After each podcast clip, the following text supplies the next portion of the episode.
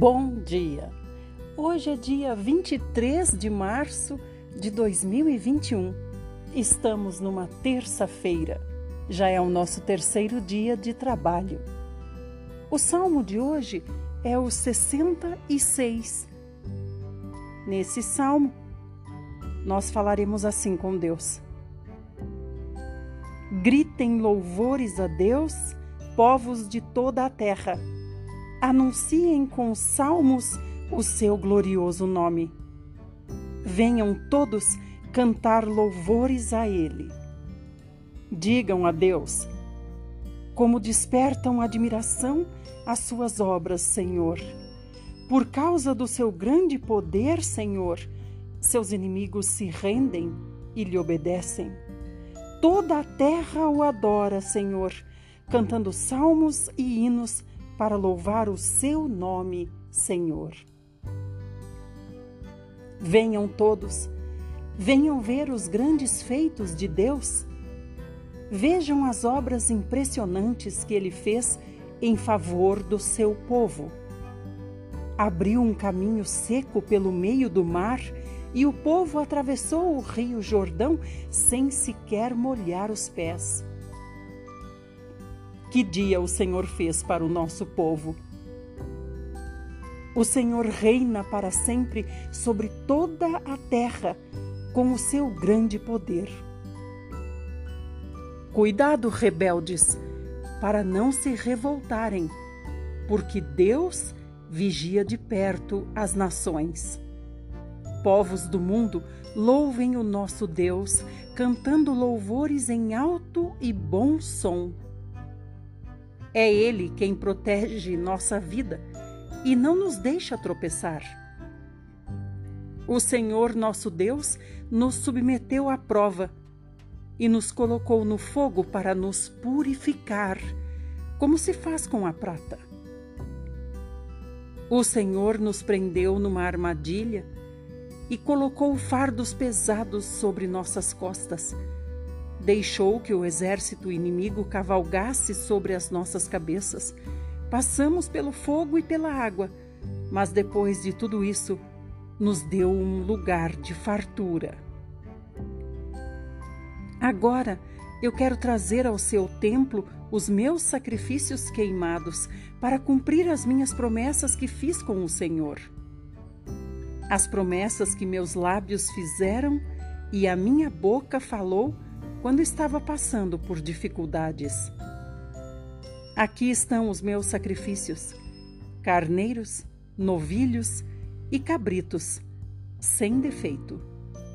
A fumaça dos sacrifícios subiu até o Senhor. Venham, ouçam todos vocês que amam e obedecem ao Senhor. Vou contar a vocês tudo o que ele fez por mim. A ele clamei pedindo ajuda, e com a língua o louvei.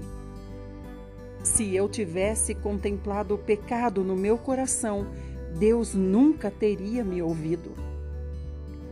Mas Deus me ouviu. Ele atendeu a oração que lhe dirigi.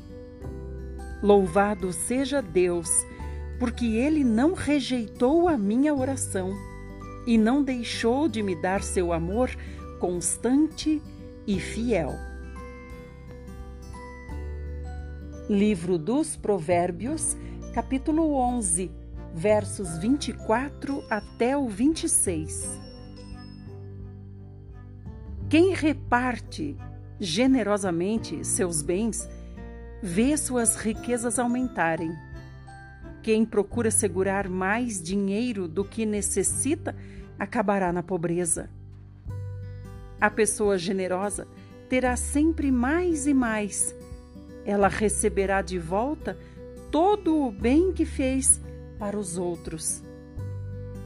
O povo amaldiçoa o comerciante que esconde a mercadoria, mas abençoa quem vende o alimento na hora da necessidade.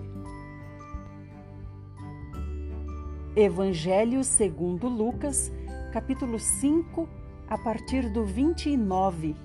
Vamos até o 6:11. Então Levi, um grande ah, então Levi ofereceu um grande banquete em sua casa, tendo Jesus como convidado de honra. Muitos dos cobradores de impostos, colegas de Levi e outros convidados estavam ali. Mas os fariseus e os mestres da lei queixavam-se amargamente aos discípulos de Jesus.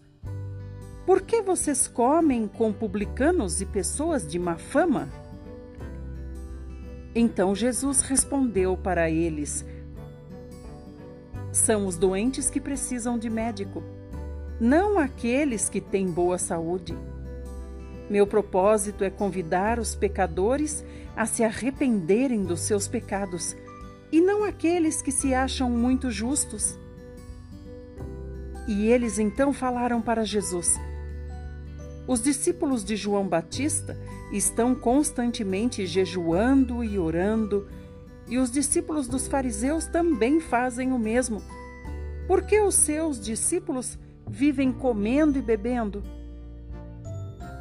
Jesus respondeu: Será que os convidados do noivo vão jejuar enquanto estão festejando com o noivo? Mas chegará o tempo em que o noivo será tirado deles. Então eles jejuarão. Depois Jesus usou esta parábola. Ninguém corta um pano novo para fazer remendos em roupas velhas, porque se o fizer, estragará o pano novo sem melhorar a aparência da roupa velha. E ninguém põe vinho novo em odres velhos, pois o vinho novo rebenta os odres velhos, estragando-se os odres e derramando-se o vinho. Vinho novo deve ser posto em odres novos. Todavia, ninguém, depois de beber vinho velho, parece querer o vinho novo, pois diz: o vinho velho é melhor. Em certo sábado, quando Jesus e os seus discípulos estavam passando por um campo de trigo, os discípulos iam quebrando e debulhando as espigas de trigo com as mãos, comendo os grãos. Mas alguns fariseus disseram: Seus discípulos estão colhendo grão, o que não é permitido no sábado. Jesus respondeu para os fariseus: Vocês não leem as Escrituras? Nunca leram o que o rei Davi fez quando ele e seus homens estavam com fome? Ele entrou na casa de Deus e tomou os pães da oferta, o pão especial que era colocado diante do Senhor, e comeu o que apenas era permitido aos sacerdotes, e o repartiu com os outros. E Jesus acrescentou: O filho do homem é o Senhor do sábado. Em um outro sábado, ele estava ensinando na sinagoga e se achava presente um homem que tinha a mão direita aleijada. Os mestres da lei, os fariseus, observavam atentamente para ver se ele curaria o homem naquele dia, visto que era sábado. Eles estavam ansiosos para encontrar algum motivo para acusar Jesus. Como Jesus conhecia os pensamentos deles. Mesmo assim, disse ao homem com a mão aleijada: Venha cá e fique aqui, onde todos possam ver você. Ele levantou-se e foi até Jesus. Então Jesus lhes, lhes disse a todos: eu tenho uma pergunta para vocês. É correto fazer o bem no sábado ou fazer o mal? Salvar a vida ou destruí-la? Depois, Jesus correu os olhos em volta, olhando um a um, e disse para o homem: Estenda a mão. Logo que ele a estendeu, a mão ficou completamente restaurada. Com isso, os inimigos de Jesus ficaram cheios de raiva e começaram a planejar o que poderiam fazer com Jesus. Vamos até aqui. Parabéns por estar ouvindo atentamente a palavra do Senhor todos os dias. Em um ano você terá ouvido a Bíblia inteira. Agora vamos para a porção do Velho Testamento. Estamos no livro de Números.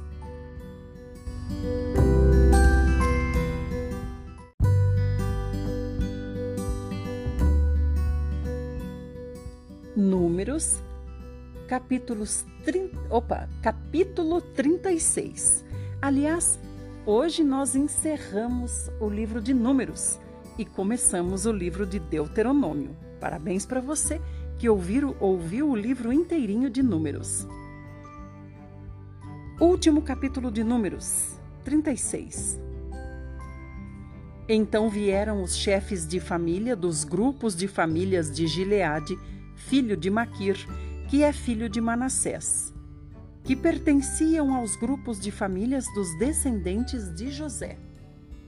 E foram falar com Moisés e com os líderes das tribos de Israel, e disseram: O Senhor ordenou ao meu senhor, por meio de um sorteio, para dar esta terra como herança aos israelitas e para dar a parte da herança de nosso irmão Zelofeade às suas filhas. Mas, se elas se casarem com homens de outras tribos israelitas, as propriedades delas deixarão de pertencer à nossa tribo e pertencerão à tribo daqueles com quem elas se casarem. Desse modo, a nossa parte que recebemos por sorteio diminuirá. Porém, quando chegar o ano do jubileu para os israelitas, a herança deles será acrescentada definitivamente à tribo daqueles com quem elas se casarem. E a propriedade delas será tirada da herança da tribo de seus pais. Então Moisés instruiu os israelitas, de acordo com as ordens do Senhor, dizendo: Os homens da tribo de José têm razão esta é a palavra que o Senhor mandou acerca das filhas de Zelofeade, dizendo: Elas poderão se casar com qualquer homem que lhes agradar, mas que seja da mesma tribo de seu pai.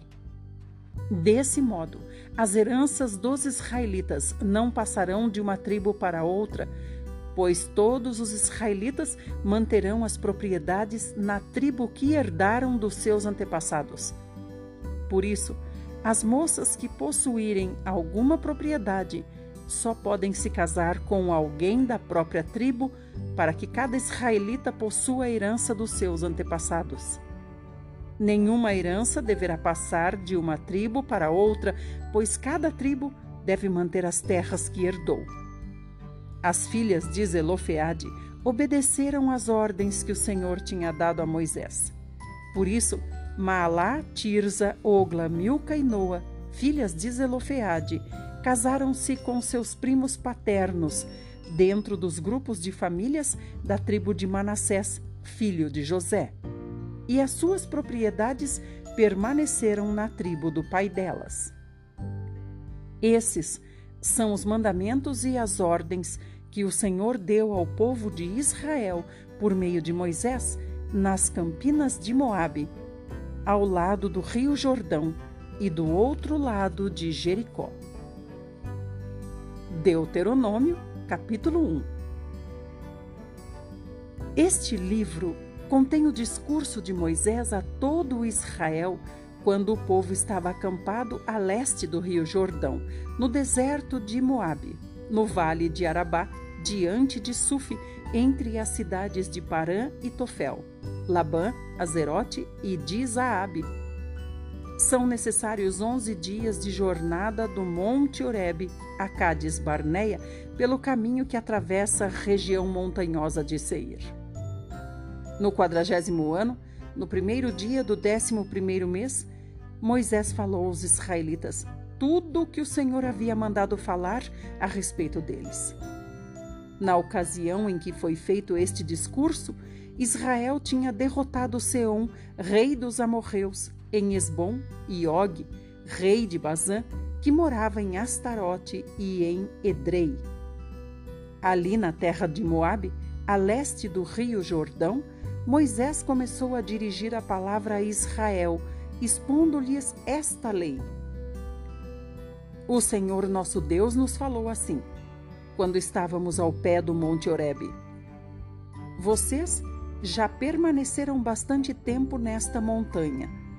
Vão agora para a região montanhosa dos amorreus, vão a todos os povos vizinhos no vale de Arabá e na direção das montanhas, no deserto do Neguebe, e a costa marítima, para a terra dos cananeus e para o Líbano, até o grande rio Eufrates. Esta é a terra que dei a vocês. Entrem e tomem posse da terra que o Senhor prometeu sob juramento a seus pais, Abraão, Isaque e Jacó, e aos seus descendentes. Na mesma ocasião, eu disse a vocês: Não posso levá-los sozinho. O Senhor, o Deus de vocês, os multiplicou tanto que hoje vocês são tão numerosos quanto as estrelas dos céus. Que o Senhor abençoe e multiplique vocês mil vezes mais, como lhes prometeu. Mas como poderia eu sozinho levar as suas cargas e resolver as questões e os problemas que aparecem no meio do povo? Portanto, escolham homens sábios, inteligentes e experientes de cada uma de suas tribos e eu os colocarei como líderes de vocês. Então vocês responderam: É bom seguir a sua palavra. Então convoquei os líderes das tribos, homens sábios e experientes, e os coloquei como autoridade sobre vocês. Eles deveriam cuidar de grupos de mil, de cem, de cinquenta e de dez, além dos oficiais para cada tribo. Naquela ocasião, instruía os seus juízes. Julguem todas as causas dos seus irmãos com justiça, não só as questões entre os seus patrícios, mas também entre o israelita e o estrangeiro que vive no meio do povo. Não sejam parciais na hora de julgar. Ouçam tanto o pequeno como o grande. Não temam ninguém, porque estarão exercendo a função de juízes em nome de Deus. Contudo, os casos que acharem difíceis, vocês deverão trazer para mim e eu os ouvirei. Assim, naquele tempo, ordenei a vocês todas as coisas que vocês deveriam fazer. Então saímos do Monte Horebe e caminhamos por todo aquele grande e terrível deserto, como vocês lembram, e fomos pelas montanhas habitadas pelos amorreus, como o Senhor nos havia ordenado e assim chegamos a Cádiz Barneia. Então eu lhes disse: Vocês chegaram às montanhas dos amorreus que o Senhor nosso Deus está nos dando. Vejam, o Senhor, o seu Deus, colocou esta terra diante de vocês. Avante, tomem posse dela como o Senhor, o Deus dos seus pais, mandou. Não tenham medo, nem se assustem. Vocês todos vieram a mim e disseram: Vamos enviar homens à nossa frente para que espiem a terra e nos informem qual é o melhor caminho para subirmos a ela e a que cidade devemos ir. Achei boa a ideia, por isso escolhi doze homens, um homem de cada tribo. Eles foram e entraram pela região montanhosa, chegaram até o vale de Escol e examinaram a terra. E quando voltaram, trouxeram produtos da terra e nos relataram o seguinte: A terra que o Senhor, o nosso Deus, está nos dando é boa mesmo. Mas vocês não quiseram ir e se rebelaram contra a ordem do Senhor, o seu Deus.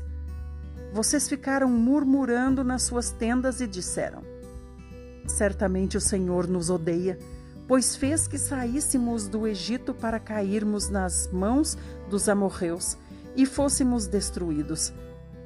Como poderemos avançar?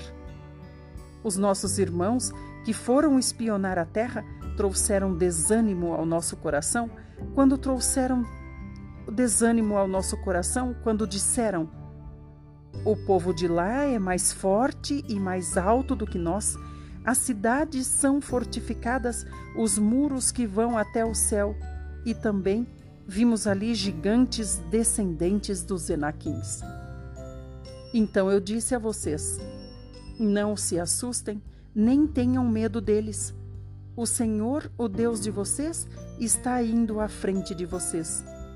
Ele pelejará por vocês, como fez no Egito, diante dos seus olhos. O Senhor, o seu Deus, também os conduziu no deserto, como um pai conduz o seu filho, por todo o caminho em que andaram até chegarem a este lugar. Mas isso de nada adiantou.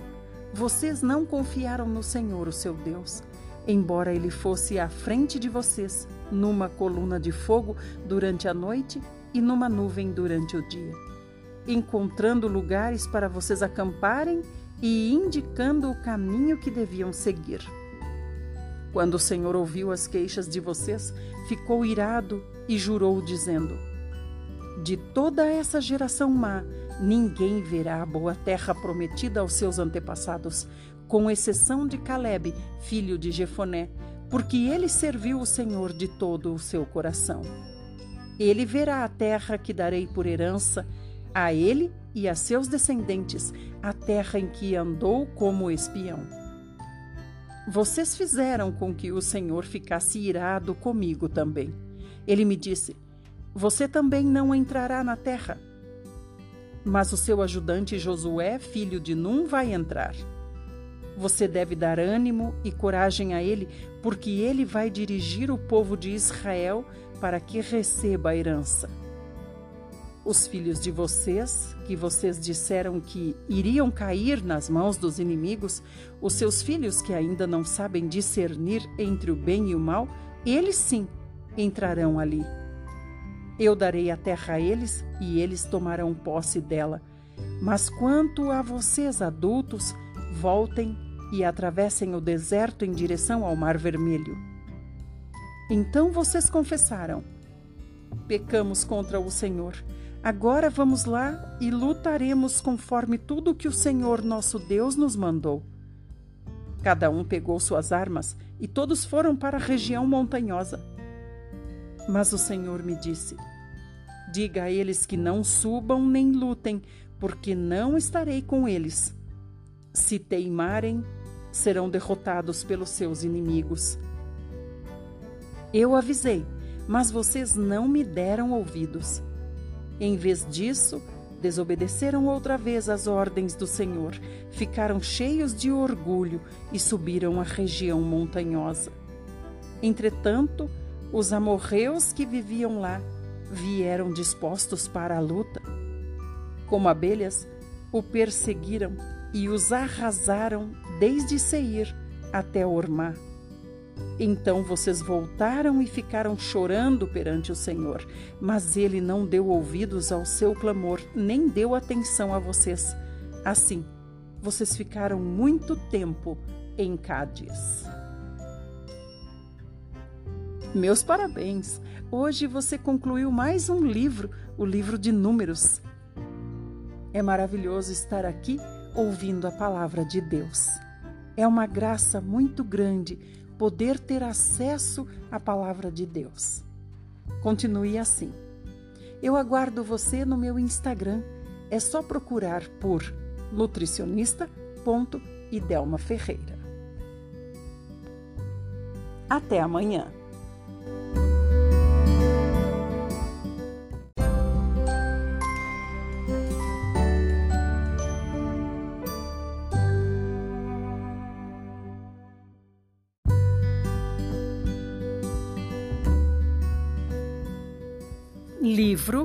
Fundamentos do Lar Cristão. Você pode ser mais feliz em família. Tema: Evitar o mal. Página 117. As portas que precisamos guardar. O apóstolo Pedro procurou ensinar aos crentes como é importante guardar a mente devagar por temas proibidos ou de gastar sua energia em assuntos corriqueiros. Os que não querem ser capturados pelos enganos de Satanás devem guardar bem as vias de acesso à mente. Devem evitar ler, ver ou ouvir tudo o que sugere pensamentos impuros. Não devem permitir que a mente fique divagando em cada assunto que o inimigo possa sugerir. O coração deve ser fielmente guardado, caso contrário, os males externos despertarão os internos e a mente vagará em trevas. Devemos fazer tudo o que for possível para nos colocarmos com nossos filhos onde não vejamos a iniquidade que é praticada no mundo. Devemos guardar cuidadosamente nossa habilidade de ver e ouvir, para que as coisas más não entrem em nossa mente. Quando os jornais chegam à nossa casa, quase tenho vontade de escondê-los, para que as coisas ridículas e sensacionalistas não sejam vistas. Parece que o inimigo é responsável por muitas coisas que são publicadas nos jornais. Todo o mal que pode ser encontrado é descoberto e revelado diante do mundo. Os que desejam ter a sabedoria que vem de Deus para serem sábios devem se tornar ignorantes quanto ao conhecimento pecaminoso desta época. Devem fechar os olhos para não verem nem aprenderem o mal.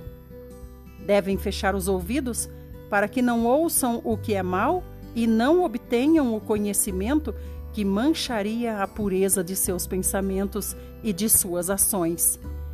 E devem guardar a língua, para que não digam palavras corruptas e enganosas.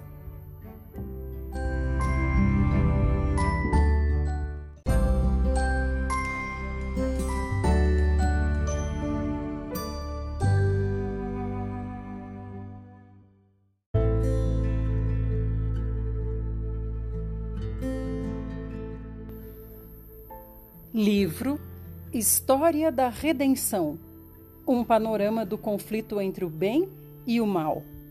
Tema: A Escritura como salvaguarda. Página 272 Os enganos de Satanás. Vi que o exército celestial estava cheio de indignação por causa dessa ousada obra de Satanás Perguntei por que se consentia que todos esses enganos se apoderassem da mente das pessoas, quando os anjos de Deus eram poderosos e, sendo comissionados, poderiam facilmente quebrar o poder do inimigo. Vi então que Deus sabia que Satanás usaria todos os seus recursos para destruir o ser humano. Portanto, fez com que sua palavra fosse escrita e esclareceu de tal maneira seus propósitos com relação à humanidade que nem o mais fraco precisa errar. Depois de ter dado sua palavra ao homem, preservou-a cuidadosamente da destruição por Satanás e seus anjos, ou por qualquer de seus agentes ou representantes Embora outros livros pudessem ser destruídos, esse deveria ser imortal. E próximo do fim dos tempos, quando aumentassem os enganos de Satanás, a Bíblia deveria ser multiplicada de tal maneira que todos os que quisessem poderiam ter um exemplar dela. E poderiam, se assim desejassem, armar-se contra os enganos e prodígios de, e mentiras de Satanás. Observei que Deus havia protegido de maneira especial a Bíblia. No entanto, quando ainda existiam poucos exemplares dela, alguns eruditos, em certos casos, mudaram as palavras, achando que a estavam tornando mais compreensível, quando na realidade estavam mistificando aquilo que era claro fazendo-a apoiar suas opiniões estabelecidas que eram determinadas pela tradição. Porém, verifiquei que a palavra de Deus, como um todo, é uma corrente perfeita, na qual uma parte está ligada à outra, explicando-se mutuamente. Os verdadeiros pesquisadores da verdade não precisam errar, pois não apenas a palavra de Deus é clara e simples ao apresentar o caminho da vida, mas também o Espírito Santo é dado como guia na compreensão do caminho da vida ali revelado. Vi que os anjos de Deus nunca devem controlar a vontade. Deus põe diante do ser humano a vida e a morte, e ele pode fazer a escolha. Muitos desejam a vida, mas ainda continuam a andar no caminho largo. Preferem se rebelar contra o governo de Deus, apesar de sua grande misericórdia e compaixão ao dar seu filho para morrer por eles. Aqueles que não escolhem aceitar a salvação comprada por tão alto preço deverão ser castigados. Vi, porém, que Deus não os aprisionaria no inferno para suportar a desgraça sem fim, e nem os levaria para o céu, pois colocá-los na companhia dos que são puros e santos os faria extremamente infelizes. Porém, ele os destruirá completamente e fará com que sejam como se não tivessem existido. Então sua justiça será satisfeita. Ele formou o homem do pó da terra, e os desobedientes e profanos serão consumidos pelo fogo e voltarão de novo ao pó. Vi que a bondade e a compaixão de Deus com respeito a isso deveriam levar todos a admirar seu caráter e adorar seu santo nome. Depois que os ímpios forem exterminados da terra, toda a multidão celestial dirá Amém. Satanás olha com grande satisfação para os que professam o nome de Cristo e, contudo, estão intimamente apegados aos enganos originados por ele. Sua obra é ainda inventar novos enganos, e seu poder e seus artifícios crescem continuamente nessa direção. Ele levou seus representantes, os papas e os sacerdotes, a se exaltar e a instigar o povo a perseguir e destruir os que não estavam dispostos a aceitar seus enganos. Quanto sofrimento e agonia os preciosos seguidores de Cristo foram obrigados a suportar.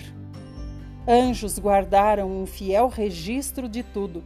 Com exultação, Satanás e seus anjos maus disseram aos anjos que ministravam a esses santos sofredores que eles deviam ser todos mortos, a fim de que não fosse deixado na terra um só cristão fiel. Vi que a Igreja de Deus estava pura. Não havia perigo de ingressarem nela pessoas de coração corrupto, pois os verdadeiros cristãos que ousaram declarar sua fé estavam em perigo de sofrer em instrumentos de tortura, na fogueira e outros tipos de suplício que Satanás e seus anjos maus seriam capazes de inventar ou inspirar a mente humana.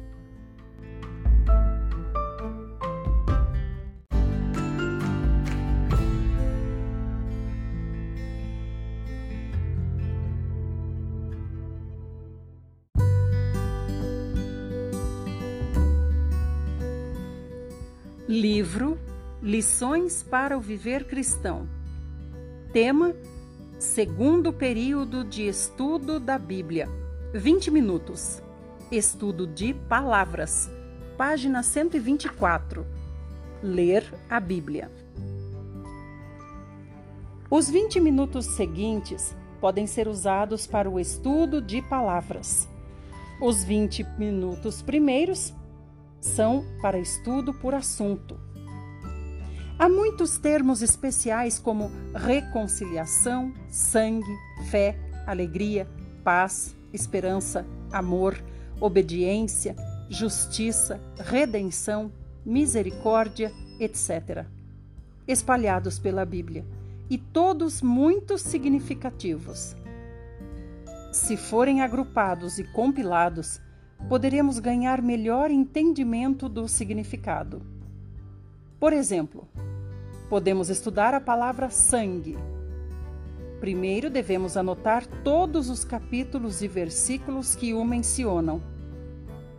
Primeiro devemos anotar. Então, devemos analisar o significado de cada ocorrência que o sangue realizou para nós diante de Deus. A que tipo de pessoas o sangue se aplica? Que e quanto o sangue realizou por nós? No Antigo e no Novo Testamento, podemos achar muitos versículos que falam sobre isso. Podemos analisá-los todos.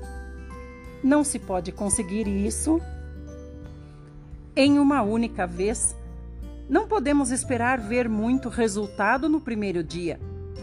Você pode poupar bastante trabalho se tiver acesso a uma concordância. A Concordância é um livro auxiliar que mostra onde estão os versículos relacionados à palavra que você está buscando. Hoje em dia, você tem um acesso muito mais rápido e prático através da internet.